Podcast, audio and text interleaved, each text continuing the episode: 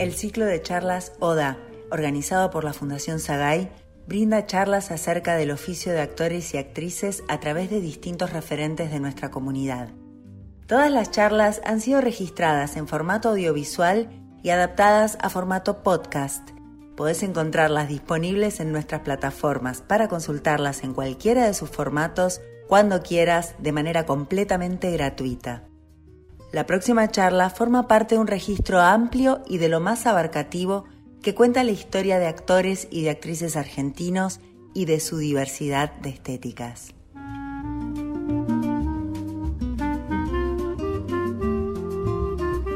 A continuación, Luis Siembroski y su charla No hay lugar para la muerte. Muchas gracias por estar acá. Yo eh, tengo la emoción que me produce la actuación. Y la actuación es para escapar de la muerte. La, actuación es para sentir que la vida es en forma actuante. Cuando no actúo, no soy nada. Cuando no actúo, sé que no actúo. Ese es el problema también. Yo creo en las marcas fundacionales de la actuación, como las marcas fundacionales de muchas cosas. Pero mi impronta actoral tiene que ver con, con el absurdo. El absurdo es ese confín donde los personajes tal vez no sepan que ya están muertos. Y entonces lo único que los hace sobrevivir es el juego, la permanencia del juego. Y siempre hay un otro, porque para que se produzca la actuación tiene que haber un otro. Ahora, ese otro empieza con uno mismo. Es una rara paradoja que hay, pero yo estoy consciente de mi actuación, yo intento verme, yo soy consciente de mi imagen cuando actúo, yo quiero serlo. Si no lo soy, puedo morir.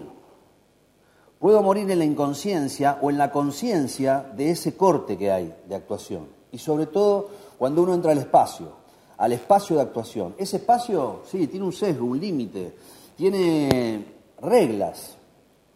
La actuación, decía el, maestro Bartiz, es un juego de reglas duras.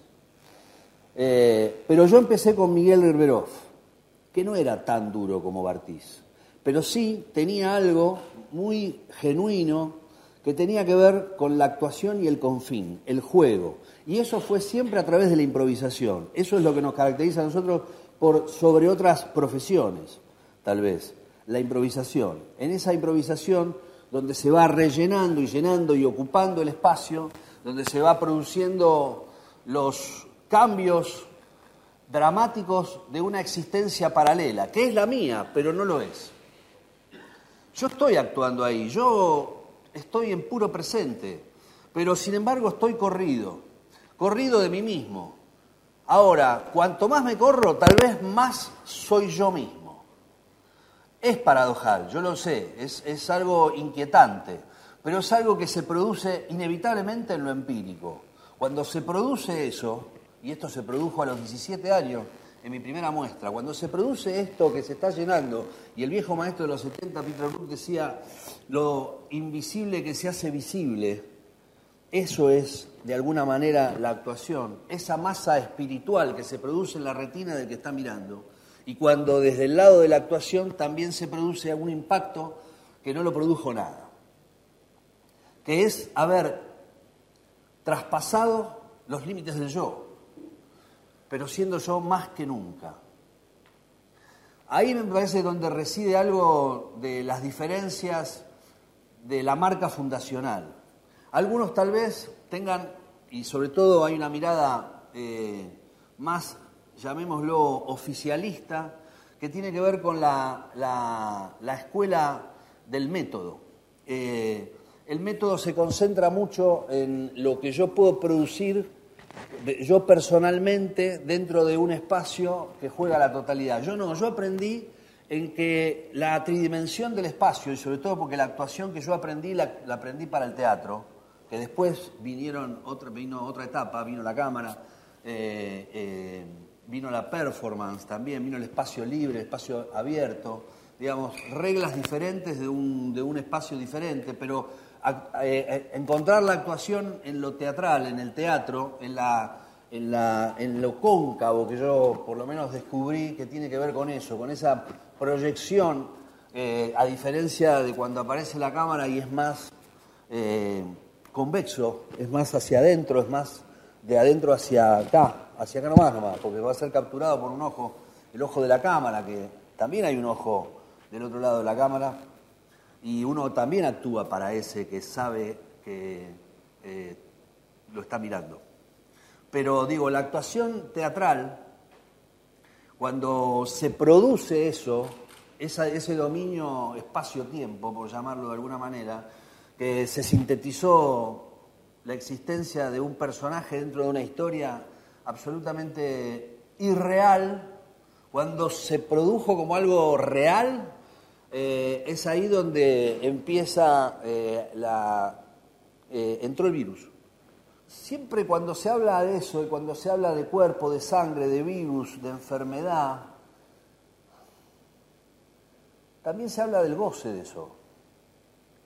También se habla de que hay un montón de problemas e incluso traumas, eh, que son accidentes que pueden ser resueltos, eh, para poder em, que marque la, la, huella de lo que uno también va a ir transitando. En los años 80, yo muy joven, veinteañero, empecé a trabajar con un grupo de pertenencia que se llamó La Pista 4. Trabajamos más de 10 años. Hicimos eh, cinco espectáculos a lo largo de 10 años y fue grupo de pertenencia. Cuando se habla de grupo de pertenencia en la actuación se produce lo primero que es eh, la fortaleza que hay para que todos juntos podamos producir un acontecimiento que nos cambie la vida. Eh, y eso fue lo que permaneció durante 12 años a través de distintas historias. Y eso también, en mi caso y en nuestro caso, nos acercó a que la actuación tenía que tener riesgo. Y el riesgo en, nosotros también formó parte del arrojo del cuerpo. El cuerpo era fundamental, las técnicas del cuerpo fueron fundamentales también, la danza fue fundamental y la acrobacia ni hablar. En, esa, en ese momento nuestra, nuestra frase de grupo era una frase de Jean Genet que decía eh, en, en, un libro la historia de un, de un funámbulo, de un equilibrista, decía, el suelo te hará tropezar. Y eso era un poco nuestra, nuestra mirada, digamos, que a partir del espacio bien terrenal, del espacio teatral, poder producir el salto, el vuelo, la cabriola, la pirueta, eh, que trascienda la habilidad narcisística, que se, que se incluya en un devenir, en una historia, en un acontecimiento dramático que produzca un, más allá de nosotros. Y todo, todos, todos formábamos justamente una creación colectiva que producía una sinergia tan grande donde las individualidades buscaban un lugar en algo muy de lenguaje único, un lenguaje personal, un lenguaje propio.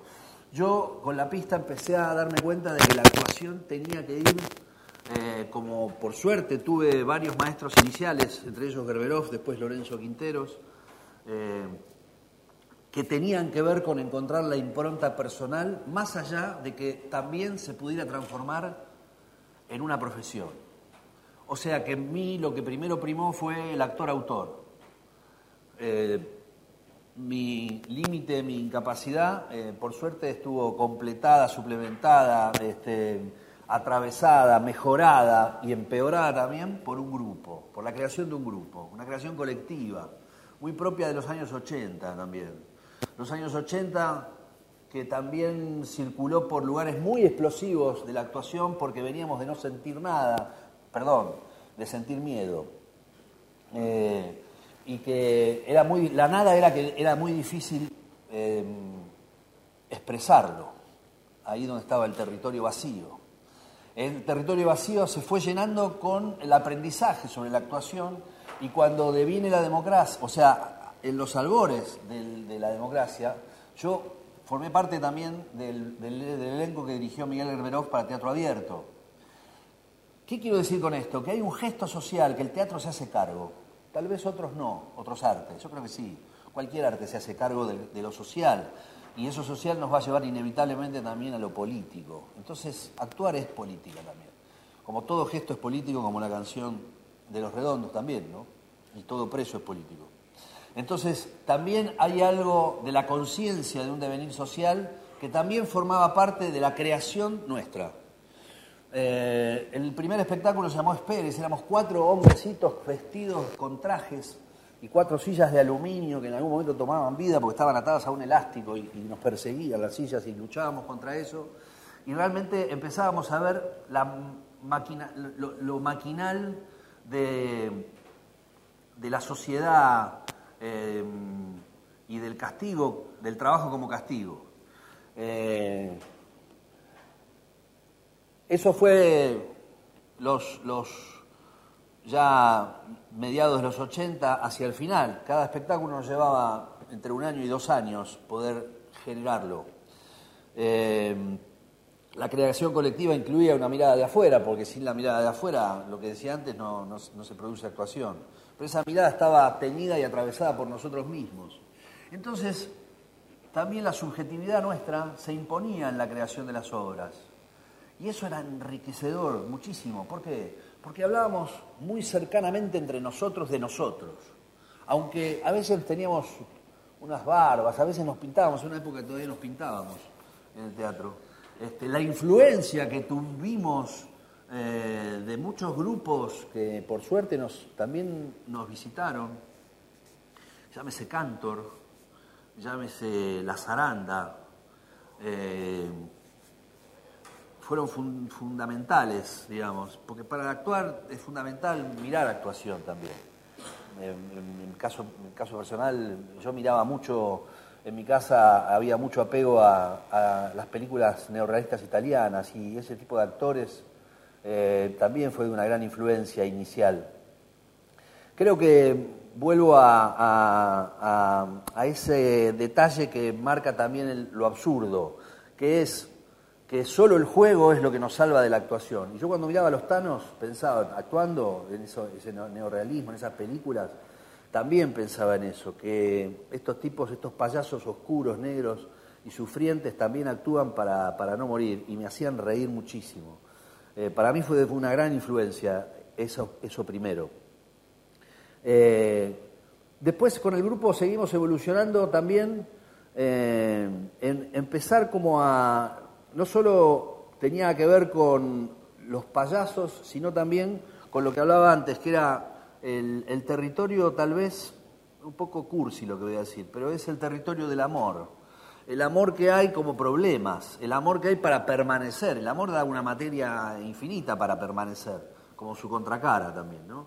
El desprecio, eh, el, el odio y el resentimiento. Por eso yo también circulé de una manera bastante eh, particular el tema de la maldad. Em, pero volviendo a, esa, a, ese, a, ese, espíritu que nos comunicaba entre nosotros, apareció también autores como Casabets, que fueron de una gran influencia. Y esto estoy hablando de cine. Eh, o sea que también estaba la influencia teatral, de los grupos teatrales, y también estaba la influencia de los autores, que en este caso, ni hablar, que Casabet además es actor, entonces eh, filmaba desde su ser actor. Para mí fue eh, muy eh, fundamental también cuando empecé a actuar paralelamente al trabajo creativo teatral, también apareció la profesión. apareció la profesión de una manera necesaria. Y yo en esos años prefería, eh, después de circular un poco por la televisión, y estoy hablando de los años 80, programas como Compromiso, ese costumbrismo de denuncia que había también en esos programas post-dictadura, para hablar un poco de la consecuencia de la dictadura y de cómo somos y cuál es el estado de las cosas que la televisión marcaba, me retiré. Este, porque me pareció que encorsetaba eh, una situación expresiva que todavía yo sentía que estaba en, pleno, en plena formación. Eh, lo que sí tuve que empezar a trabajar es eh, igual, porque si no, ¿qué, voy a hacer? Fui mantenido bastante tiempo, debo reconocerlo, pero, pero bueno, en un momento mis padres me, echaron. y entonces empecé a hacer publicidades. yo en esos años era hermoso, tenía unos rulos hermosos. Este, entonces me llamaron para hacer así una especie de, de chico lindo. Pero fue letal descubrir que mi familia, todos estaban contentos, sobre todo por la plata que estaba ganando, imagínate, ya no había nadie a quien manguear en esos años. Este, Claro, yo seguía creando, era como el personaje Chicho, el personaje de la nona. Ese personaje que, a los, cuando yo tenía 17 años eh, estudiamos con Greberov en el sótano de La Salle, en el Teatro La Salle, y arriba, a, partir de las 8 de la noche, llegaban los monstruos actorales, hermosos actores argentinos. Chicho lo hacía Luis Andoni, en ese momento estábamos todos con él. ni hablar, ni hablar, ni hablar porque además era un gran actor, es un gran actor.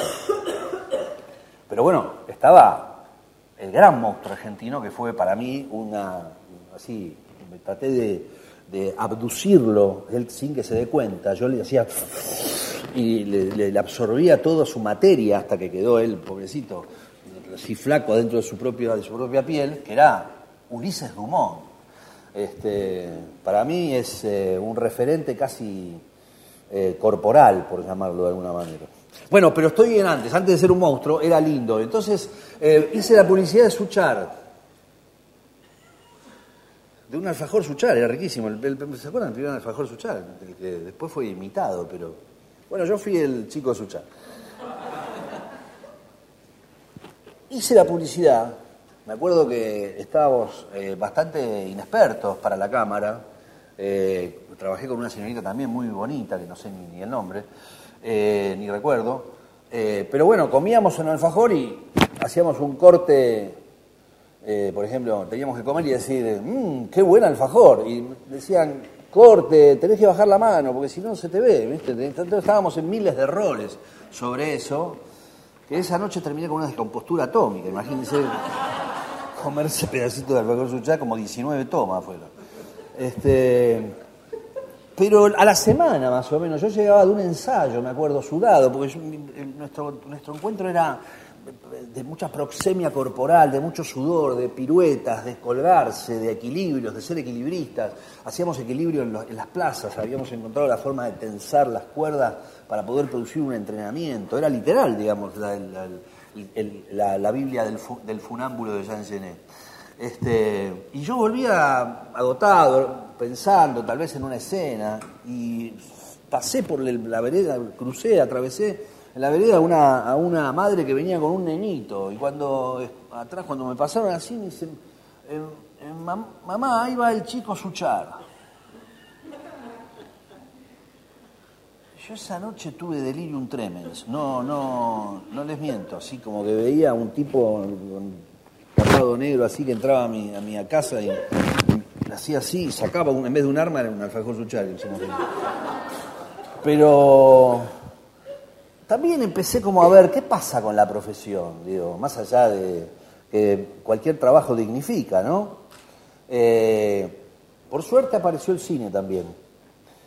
Eh, me refiero a que el cine también es convivencia, el cine es una patria aparte, el cine es una en el cine también uno, si tiene la posibilidad de ir cada vez haciendo mejores personajes, está conviviendo cada vez más días en, la, factura de esa película. Y eso es, una, es convivir, convivir de las 7 de la mañana.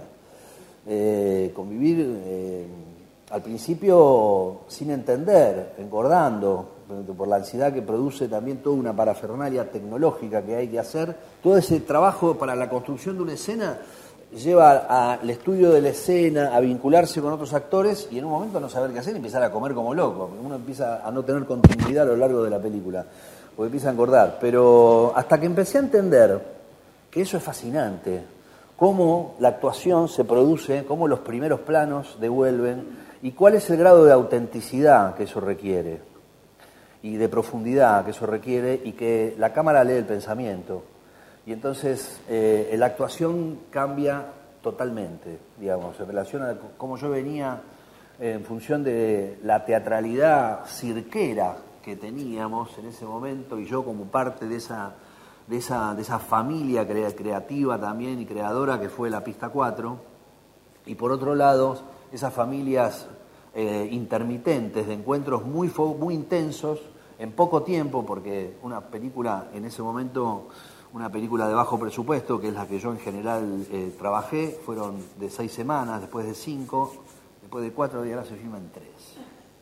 Este, no, entonces digo, por un lado yo estaba entre, entre esa, esa fiebre que produce la, el darse cuenta de la actuación en vivo, la, intensidad que requiere la actuación en vivo y por otro lado también lo que empezaba a devolver el ojo de la cámara eh, cuando yo empezaba a, entender también eh, eso. Y hizo un trabajo, yo siempre fui muy empírico, digamos, tengo mucho estudio de material sobre los materiales que voy trabajando.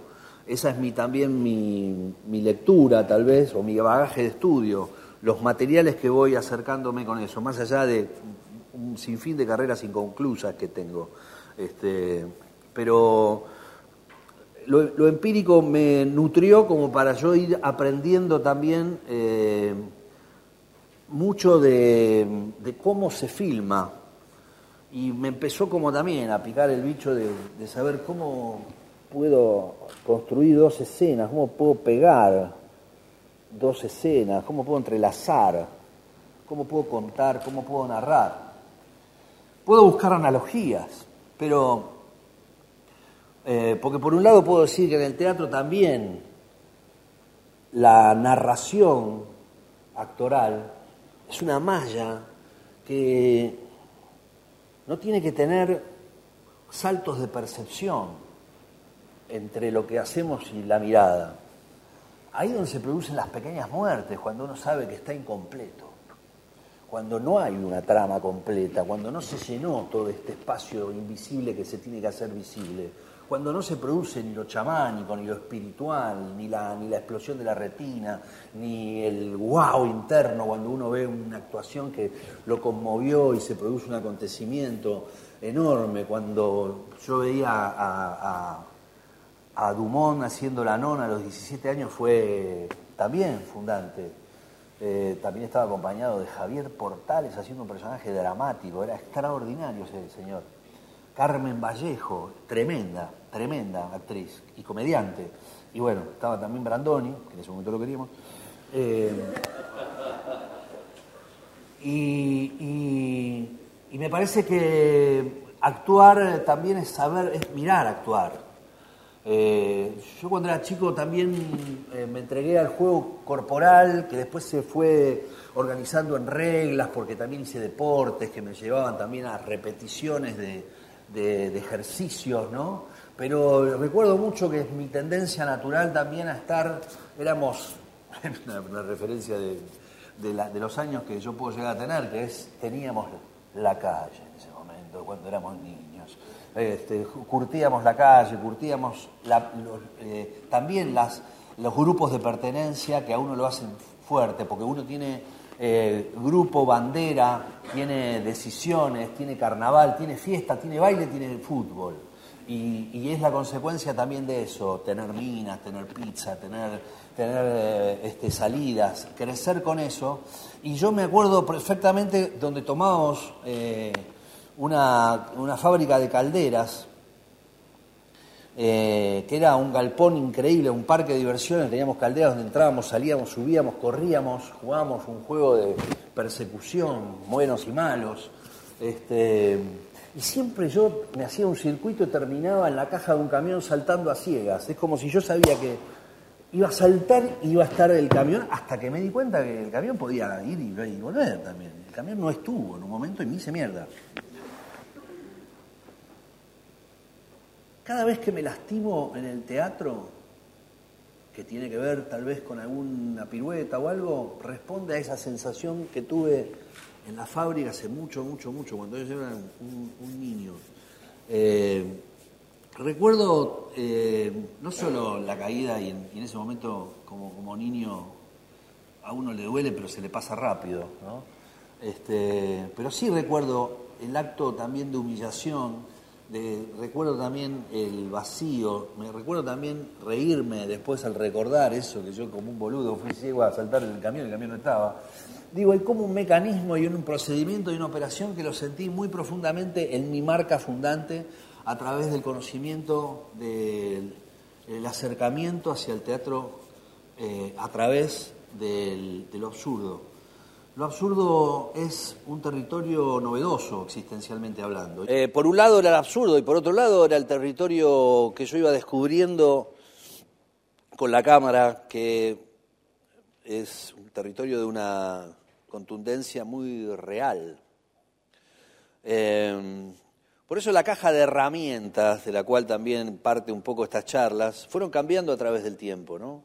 Porque el cuerpo no es el mismo, porque eh, porque me desarrollé eh, pensando que, en algún momento esto se iba a acabar. Yo no tomaba la decisión de decir siempre quise ser actor o ahora sí me decido a ser actor. No sé, yo fui haciendo esto, esta entrada hacia la actuación.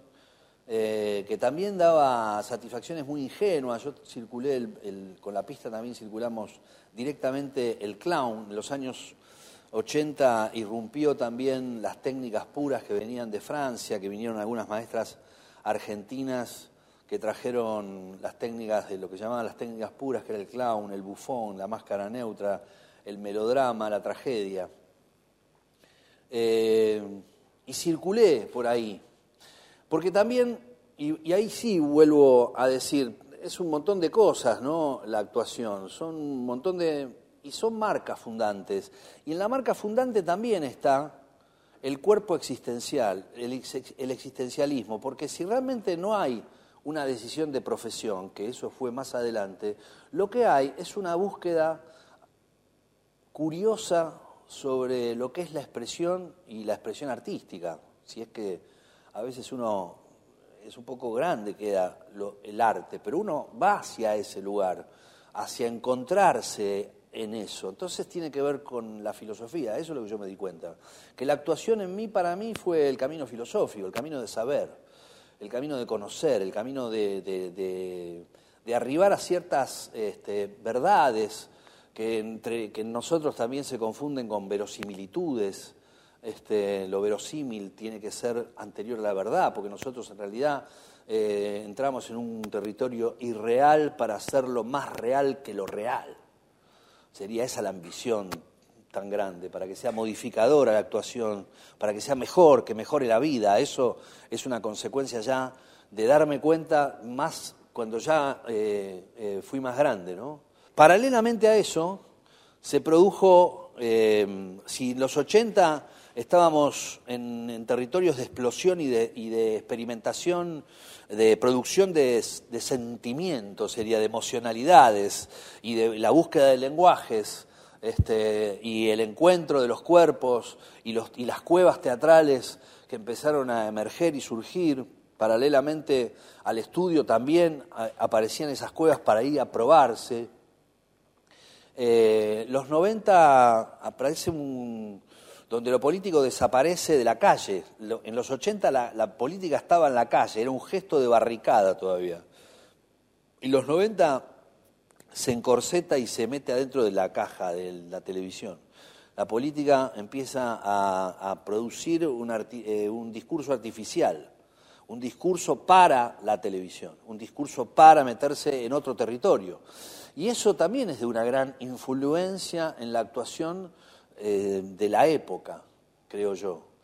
Eh, por eso yo en los 90, además de descubrir a, a Gombrowicz como autor teatral, y que fue a propósito también de un espectáculo que se llamó Nada Lentamente, donde las lecturas de Foucault también, de vigilar y castigar, los sistemas cerrados de control y autocontrol también nos nutrían a nosotros para poder producir materia actoral, además de lo que nos pasaba entre nosotros.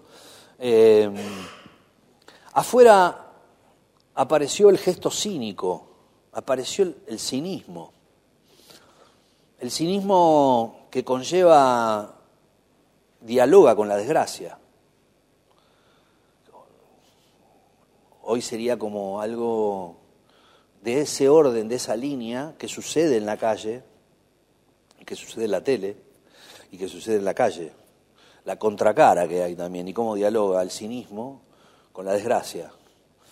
Eh, creo que em, el llamado de Bartiz, porque además de que apareció Gombrowicz, apareció el maestro Bartiz, que terminó de dar algunas pinceladas, cinceladas más que pinceladas para tratar de, darle forma a la piedra, que soy yo, este, apareció algo muy extraordinario que fue una versión de Hamlet. Eh, Hamlet en el año 91 de Bartiz eh, fue un acontecimiento que nos partió la cabeza.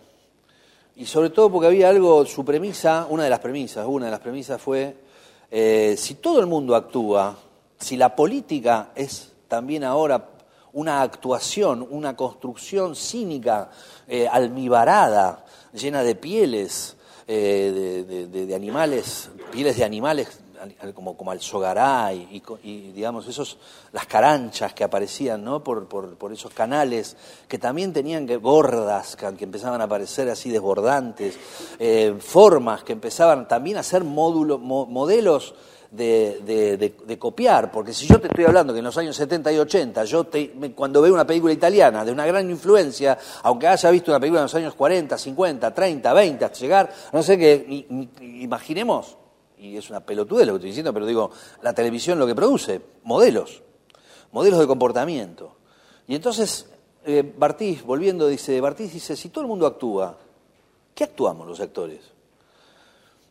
Por eso el ser o no ser, tan famoso, que dice Hamlet en el borde de un peñasco, como dibujaba la primera versión de, o una versión de Hamlet que se leía en Astrada Marina en papel Biblia, el ser o no ser, por su dilema tan existencial y tan fuerte, por la desgracia en la que estaba inmerso el, príncipe de, ese lugar que olía podrido, que era Dinamarca, eh, ese ser o no ser lo hace uno de los más grandes actores que tuvimos, que se llamó Alejandro Rapilleta.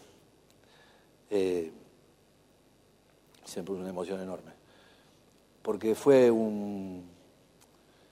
Em, me acordé de una pintada que, que decía en un documental de Maradona eh, en, el cementerio de Nápoles, no saben lo que se perdieron, decía por Maradona en Nápoles.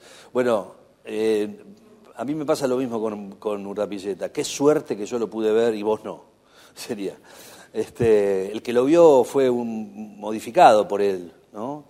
Eh, de una gran influencia y sobre todo también porque apareció el primer actor de la, eh, como vanguardia. No, era, era, actor y era actriz, era el actor, era el transformista, era el, gran poeta del cuerpo.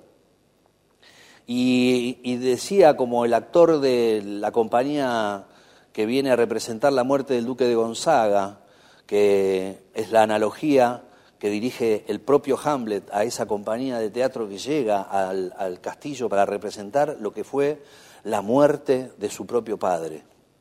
Bueno, ese ser o no ser lo, hacía Alejandro Rapilleta como el actor de la compañía y lo dirigía Hamlet, o sea, lo dirigía Pompeyo Audiver, otro grosso de la escena, de una gran influencia para mi formación. Eh, y, entonces era eso un poco la pregunta, ¿ser o no ser actor? ¿Qué se actúa? Eh, ¿Qué se actúa? Bueno, eh, tal vez a veces las respuestas no son, por lo menos yo no las tengo teóricas, sino eh, fue una búsqueda muy eh, tenaz de lo que fue el gran semillero del teatro de los 90, que paralelamente también había grandes nuevos dramaturgos que habían empezado a dialogar con la, una dramaturgia ya consagrada. hablo de un grupo que se llamó Carajají, de una gran influencia también autoral, pero por supuesto también eh, fue un momento de, guerra de escuelas, de estilos. Eh, por eso Bartí llamó la guerra de los teatros a su versión de Hamlet. Y, un poco tenía que ver más que con una, una guerra destructiva, sino como ir nutriéndonos. Las técnicas están muy buenas, pero las técnicas también son ideológicas. Las técnicas llevan, conllevan una ideología, ¿no? Una tecnología lleva una ideología y una aplicación. Y a veces eh, hay que saber eh, también eh, lo que un poco retomo, como dije al principio de la charla, después de esas marcas fundantes y después de ese recorrido y de saber para quién estamos actuando, que siempre hay un otro, pero también es volver a nosotros mismos cuando uno se aleja del origen. Cuando uno se aleja del origen, eh, es ahí y, queda, podríamos decir, a la intemperie, también empieza a aparecer la marca personal en la actuación. Es fácil eh, verlo en el territorio familiar, por ejemplo, ¿no? Yo tuve, por suerte, una familia que me acercó al mundo de la cultura, pero sin compartirla tanto, sino que me dio el puente como para eso. No quiere decir que mi familia haya sido culta, sino que sabía que la cultura era importantísimo para, la, formación de lo humano, para ser humanamente libres, para ser pensantes, curiosos, etcétera. Pero eh, es evidente que cuando yo entré en el territorio de la actuación, para mí la actuación era una cosa y para mi familia era otra. Eh, para mi familia también era un territorio de pertenencia, que yo perteneciera a la actuación. Este, cuando mi familia, en este mismo lugar, queda afuera, me dijeron, la verdad que no nos gustó.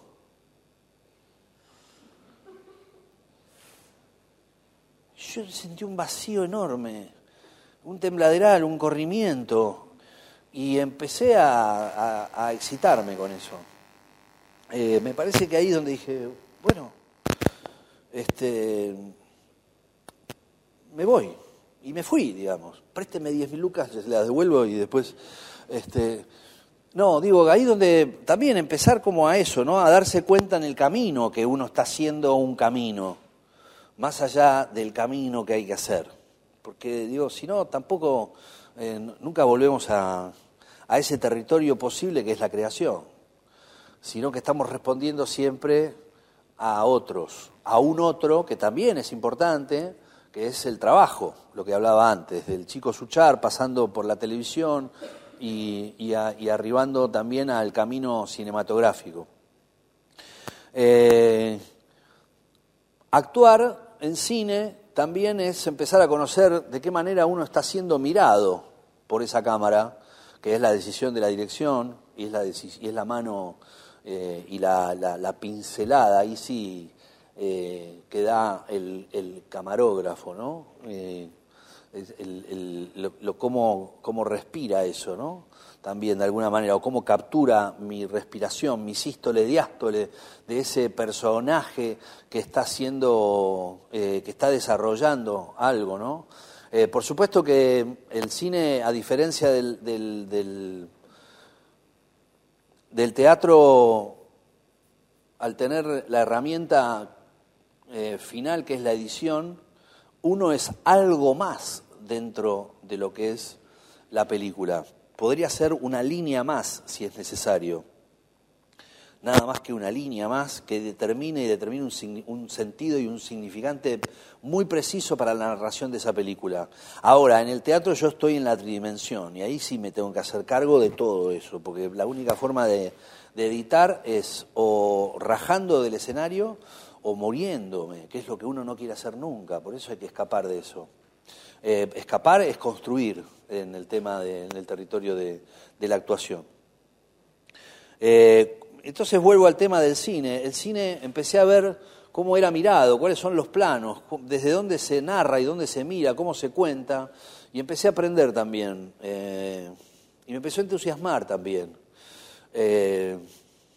Y podría hacer así una conexión que los 90 terminan la catástrofe del 2001. podríamos así hacer una, una, corriente de esta de, de cierta sociología o filosofía también política que habla del trauma, que cuando hablaba antes también es el trauma, que son los accidentes que pueden llegar a ser eh, eh, modificables. Y entonces de un trauma se podría ir a un acontecimiento novedoso. Ahora, de una catástrofe es inesperado, no hay nada previo antes. Y yo puedo hablar de una catástrofe eh, social y también puedo hablar de las catástrofes personales que yo a lo largo de la vida también fueron sucediendo. La catástrofe más catástrofe es la muerte más cercana. Eh, y eso es, y lo inesperado, ¿no? Cuando es algo inesperado. Eh, digo esto porque del 2001 no, no, voy a alimentar el fantasma, no es necesario. Eh, pero yo de esa catástrofe que puse el cuerpo en la calle, yo tuve un neumático en mi mano y lo puse arriba del fuego en una avenida. Yo me tuve que correr porque pasó una ambulancia con el, chofer de la ambulancia con una pistola afuera de la ambulancia y el otro, el de al lado, con un megáfono. ¡Córranse! Esa, esa, lo accidental, el, el acontecimiento callejero y la catástrofe social y política produjo, por lo menos en mí, la posibilidad de hacer, construir una película. Eh, fue tan fuerte lo que me pasó con el cuerpo ahí que mm, sentía que podía hilvanar acontecimientos y por eso finalmente terminó en, la complicidad con un gran amigo y escritor que se llama Yossi Abilio. Yossi. Este, eh, concluimos en una película que se llamó Lumpen, que protagonizó Sergio Boris. Eh, fue muy importante para mí salir de, y mirar, mirar, mirar actuar, ¿no? Mirar, mirar actores, acompañar a, que puedan encontrar eh, un sentido de actuación en una ficción que yo había generado. Eh, y que tenía idea de los planos, tenía idea de cómo conformar un equipo, de cuánto tenía que el, el, del arte tenía que producir eh, esa imagen. Digamos, eh, fue muy importante también y muy emocionante ver a otros actuar y que yo pueda poner en funcionamiento eso. Y ese desarrollo de esa trama actoral que va a pasar desde que comienza la película hasta el final.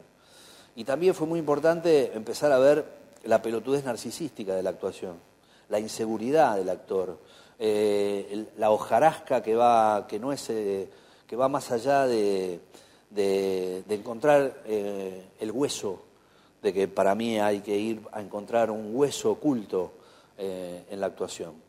Y además porque éramos pobres, digamos, en el sentido de producción. Bueno, en el cine también yo encontré una forma de generar un mundo, un mundo absurdo. Sin embargo, absurdo me refiero por lo, porque era un mundo construido, era casi un set de filmación donde estaba haciendo, era una gran influencia que yo tuve en ese momento de, de, de Lars von Trier también, haciendo eh, sus películas de estudio. Eh, y también sobre todo en la economía em, de lo que eran los, los, estamentos del dogma, que entre otras cosas eran eh, filmar con las luces naturales o las luces del lugar y, y con la cámara esencialmente en mano, que el nervio de la cámara se sintiese ahí. Bueno, una cantidad de cosas que a mí me llevó también a, nunca dejé igual de, dirigir desde la actuación, cómo yo actuaba. Yo actuaba las escenas con el camarógrafo, el, gran Segundo Cerrato, un gran director de fotografía también, un tipo que maneja muy bien la cámara, tiene un oficio enorme, es gigante, hermoso. Eh, y claro, yo actuaba las escenas para terminar de escribirlas. Las actuaba con él, ¿no? Para él, para para el ojo. Eh, los bocetos esos eran, eh, así como algunos hacen los storyboards, ¿no? Los dibujitos de las escenas. Este, en mi caso era, voy a actuar eso. Y hacía, después miraba cómo iba actuando los, los bocetos de lo que fue la película. Volviendo entonces, la, catástrofe produce un acontecimiento. Eso no le corresponde tampoco a, la materia eh, teatral, sino a la materia más, tal vez, sociológica. Eh, un poco saber la respiración social, gestual, porque si no siempre nos estamos remitiendo a lo que estudiamos, que son, por ejemplo, las obras de Shakespeare, que se escribían sobre los acontecimientos históricos que se iban viviendo en ese momento. Eh, ¿no? Shakespeare escribía así escenas para, actores que llegaban ese día también, hay algunos que no llegaban, entonces tenía que tachar personajes porque no se iba a hacer la escena. Este, muy raro eso. Bueno, más allá de una cantidad de cosas, como por ejemplo, no había mujeres que actuaran. Eso ya es rarísimo. Entonces, me parece que, eh, vuelvo otra vez, el gesto social y político no sabemos a dónde vamos. Estamos bordeando una catástrofe no sabemos qué va a pasar, no sabemos cuándo va a pasar, no sabemos cómo. Hay algo, estamos, estamos un poco avisados. No sabemos cuál es entonces el gesto de la, del tiempo hoy, ¿no? De la, de la, del gesto de... Porque hay un gesto, con lo que hablábamos antes, el gesto, ¿no? En los 90 todo el mundo actuaba, que entonces carajo actuamos, nos fuimos hacia adentro. Era eh, el achicamiento, otro concepto del gran Martís. El achicamiento, achicarse para ir hacia adentro, más que olvidarse afuera, está todo con las pieles al sogaray hay que salir de ahí, hay que irse adentro, adentro a generar algo propio. Bueno, la gente hoy sigue actuando, esto es un semillero, todo el mundo actúa en esta ciudad, así que este, hace un curso de teatro, un curso de algo, psicodrama, hacen constelaciones, cualquier cosa, pero todo es, digo, hay como algo que no, no se detiene, ¿no? La, actuación en, en esta ciudad, tal vez en muchos lugares de este país. Generado en los 80, 90, generó algo de una explosión enorme y hoy se desarrolla y por supuesto que sigue habiendo creadores y pensadores y nuevos pensadores, ¿no? que también por suerte son los jóvenes que nos están comiendo, mordiendo, los talones. ¿no? Este, siempre recuerdo una escena donde uno no ya no tan joven, pero un gran actor que se llama Diego Velázquez, en una obra que hicimos en, en, el 2011, ya hace un tiempo, ¿no? ya van a ser ocho años, nueve años eh, en una de las últimas eh, obras que se hizo en el, Teatro Alvear, que hoy es una especie de hotel de calle, el Teatro Alvear, ¿no? Están afuera los colchones, nada más quedó en los colchones, y adentro dicen que casi no, ni, tiene techo. Qué lástima. Este, es una antipublicidad lo que estoy haciendo. Em, em, me acuerdo que es un actor muy eh, corporal también, y me acuerdo que yo lo tenía que ir a agarrar y se me escapaba, como una especie de, cangrejo, caminaba para atrás en el piso. Y, digo, ¿qué hago? Me están mirando y lo estoy perdiendo. Entonces, me tiraba encima, ¿viste? Y se tenía, se tenía que bancar, digamos. Yo me le tiraba encima como si fuera un colchón. Así. Este, eso producía un acontecimiento que nos alejaba de la muerte. Digo, cuando se produce un encuentro de, generaciones, de intergeneraciones, es increíble cuando se genera artísticamente algo de eso. Este, es otra de las cosas por la cual también no hay lugar para morir, digamos, porque se produce algo muy eh, enorme. Más, ya más grande, eh, el acercamiento hacia y la salida, por ahí tengo que hacer un, un nuevo reordenamiento.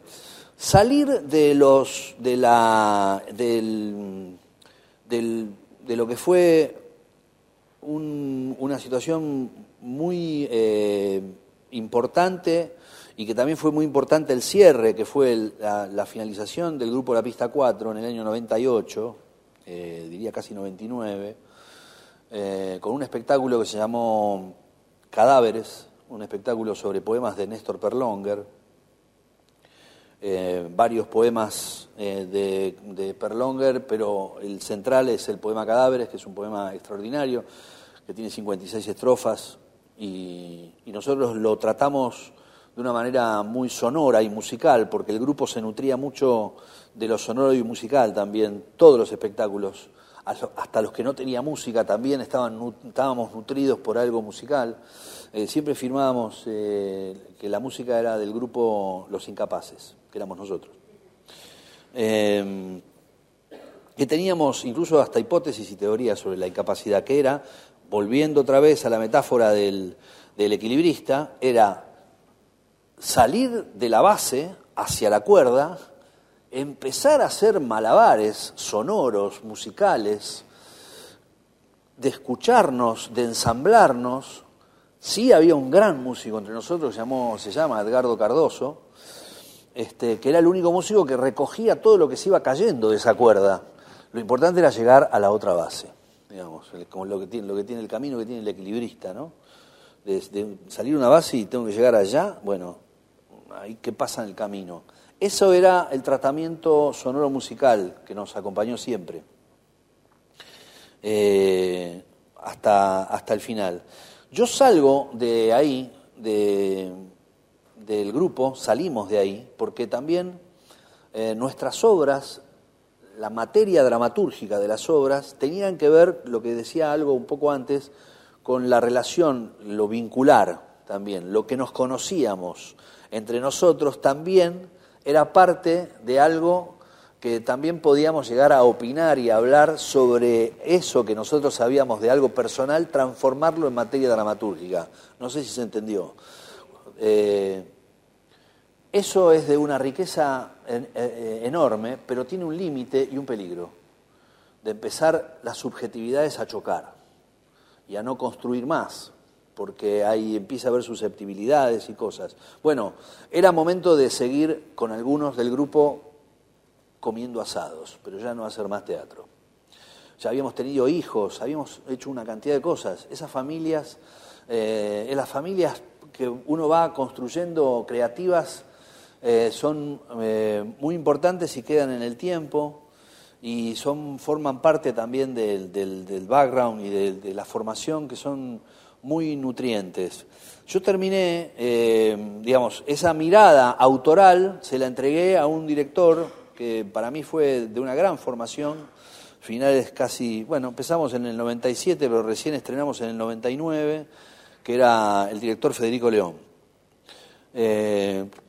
Terminamos en un nuevo operativo eh, absurdo, porque él es un gran creador de, un teatro propio y que se nutre mucho del absurdo, que se llamó 1500 metros sobre el nivel, de Jack. Eh, una situación, un teatro que sucedía en, en, en, un, en un baño, una bañadera, un baño roto, abandonado casi, una bañadera, una madre metida dentro de una bañadera fumando, la bella Beatriz. Eh, y yo era un hijo que iba a buscar noticias de ese padre que se había ido con la promesa de volver, que nunca lo hizo, que era Jack. Jack Cousteau era para la obra. Por eso estaba vestido de buzo, porque tenía que ir a verlo al fondo del mar para ir a llevar noticias, ir a traer noticias a mi madre para que pudiera salir finalmente eh, con la promesa de esa bañadera. Eh, mundo familiar, eh, la obra, la relación de dos personajes más la entrada de una prometida que entra con su hijo, Carla Crespo y Ignacio Roger. Un niño, Ignacio. Eh, eh, también, eso fue fundamental, esa mirada. Em, yo tuve, ahí puedo eh, editar de la siguiente manera. La última función que hicimos de Cadáveres, el espectáculo con la pista en el año 98, fue en el Teatro Adán Buenos Aires, en el Parque Chacabuco, siempre me confundo entre Chacabuco y Avellaneda. Cuando yo estaba haciendo el poema El cadáver, que habla de Evita, el teatro es un teatro anfiteatro, es un teatro muy grande, muy lindo. Yo estaba actuando y sentí que me quedaba grande sentí que estaba mintiendo, sentí que estaba, que no estaba, que me estaba muriendo, que me estaba cayendo, que estaba zozobrando, que estaba perdiendo el equilibrio. mientras seguía actuando, porque tenía que actuar igual. Pero sudaba, me acuerdo. De más, sudaba, sudaba. Yo dije, me retiro del espacio grande. Pensé que me retiraba de la actuación. No pensé nunca eso, en realidad, pero, pero tenía miedo igual. Pero sí me retiré del espacio grande. El espacio grande me quedaba grande. Y por suerte, ahí donde yo empecé a trabajar con Federico León en una intimidad que finalmente terminó siendo en el Teatro del Pueblo, en la Sala Chica. Un baño de 3 por 3 4, 3 por 3 era. 3 por 3 y el público doble fila alrededor nada más, una L en fila. Era para 39 espectadores, me acuerdo. Y con toda la furia 45 entraban así de parados, algunos ahí en el fondo. Eh, yo aprendí un montón con Federico. Tiene una mirada muy personal y particular sobre la actuación y sobre el teatro en general, sobre, la, sobre las, las, historias que él cuenta. Eh, y digo esto porque me parece que la gran, el gran otro, la gran mirada del otro, antes de ustedes, público hermoso, es el director. Eh, y, la dirección eh, me parece que es el gran creador también del acontecimiento teatral. Hoy también por suerte me encuentro trabajando con un gran director que es Daniel Veronese, desde hace varios espectáculos, que fue otro de las miradas que a mí me modificaron mucho de la actuación eh, porque, sobre todo porque hay algo muy eh, concreto y, que tiene que ver con la mirada de los, el, signo de los creadores, ¿no? También, que es, en nuestro caso, en la actuación, la mirada sobre el subtexto. El subtexto es todo lo que no se dice, sino lo que se piensa y lo que se manifiesta y se expresa de muchas maneras, incluso en el decir. Pero es el pensamiento de los personajes. Entonces, eh, para cerrar un poco, eh, más allá de los maestros, eh, creo que por eso cité a Federico León y a, Veronese, como parte de mi, acervo actoral de, de formación, de, realmente sentir algo muy novedoso de cómo ir transitando caminos inesperados del pensamiento de los personajes. Acabas de escuchar a Luis Siembroski y su charla No hay lugar para la muerte. Te invitamos a que nos sigas en nuestras redes sociales y visites nuestra web fundacionsagay.org.